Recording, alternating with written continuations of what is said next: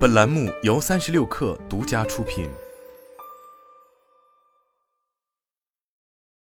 本文来自三亿生活。在如今全球几乎所有头部互联网平台都已进入存量时代的情况下，印度与东南亚无疑成为了拓展新用户的又一战场。而面对互联网与人口的双重红利，各大视频流媒体和电商平台都试图在这类新兴市场布局，以争抢市场份额。日前有消息称，亚马逊方面或已在印度市场测试新的 Prime 会员订阅服务 Prime Lite，以更低的价格为用户提供相关服务。据了解，Prime Lite Beta 的价格为九百九十九卢比每年，作为 Prime 会员的一种经济高效替代方案。后者的价格则是一千四百九十九卢比每年。用户权益方面，Prime Lite 用户可享受免费的两日达送货服务，能免费观看 Prime Video 所有内容，但分辨率最高仅为高清，含广告，且限制登录设备的数量。相比之下，Prime 会员则可享受免费的次日达或当日达送货服务。Prime Video 方面也有着更多的选择，此外还能享受亚马逊音乐、亚马逊游戏、电子书、免费 Emmy 等更多相关权益。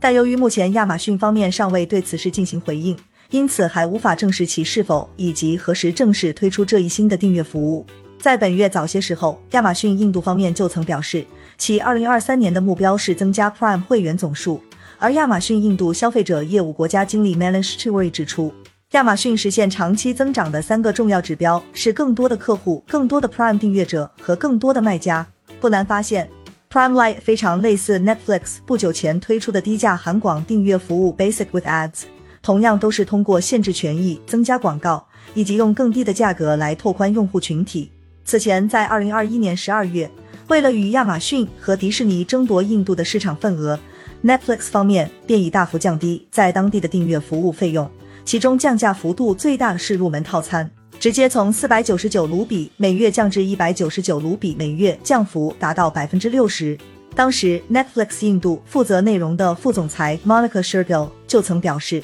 新的会员价格将使印度观众更容易获得流媒体服务。不过，相比亚马逊 Prime Video 的每月一百七十九卢比，以及 Disney 加 Hotstar 每年一千四百九十九卢比，目前 Netflix 的价格仍是最高的。事实上，这些视频流媒体平台在印度市场的价格相较其他地区要低出了不少，因此也足以表明其如今俨然已成为各大平台的必争之地。而通过低价抢先占领市场，再逐步培养用户的付费习惯，也早已是互联网企业百试不爽的方式。更进一步来说，据贝恩公司预测，印度市场正处于高速发展阶段，二零二二年其电商收入将增至二零二零年的两倍。同时，根据 Statist 公布的相关数据显示，印度的网民数量也呈现出增长趋势。二零二一的网民数量为七点四一九亿，预计二零二五年则将达到十一亿，并且二零二七年印度的电子商务市场规模或将达到两千亿美元。面对如此庞大的潜在市场，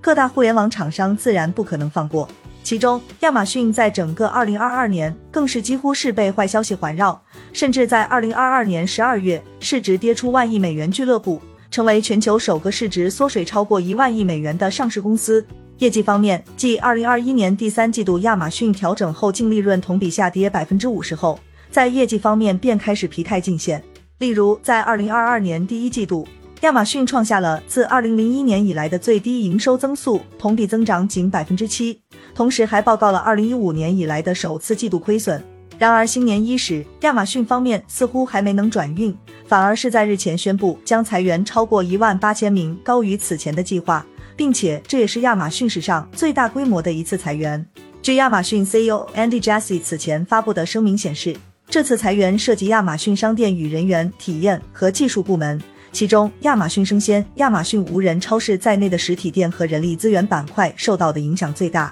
而作为全球裁员的一部分，亚马逊还将在印度解雇约一千名员工。在业绩与资本市场上的双双失意，或许也加速了亚马逊的降本增效。除了针对性的削减成本、放弃诸多尝试性项目外，开拓新用户自然也就成了提高营收利润率的必要手段。事实上，无论亚马逊、Netflix 推出低价订阅服务，还是数年前，国内互联网公司纷纷压住极速版，本质上想要获得的东西都是一样的，那就是新用户。当时，无论是短视频领域的快手、抖音，还是长视频赛道的腾讯视频、爱奇艺，亦或资讯领域的今日头条、腾讯新闻，都陆续推出了极速版应用，并且几乎都试图借助看视频、看资讯挣钱这一功能来吸引用户。而这样的现金激励策略，无疑是获取新用户的重要工具，尤其是在价格敏感型用户聚集的区域。如今，就连 Netflix 都向广告模式妥协，亚马逊也推出了价格的订阅服务。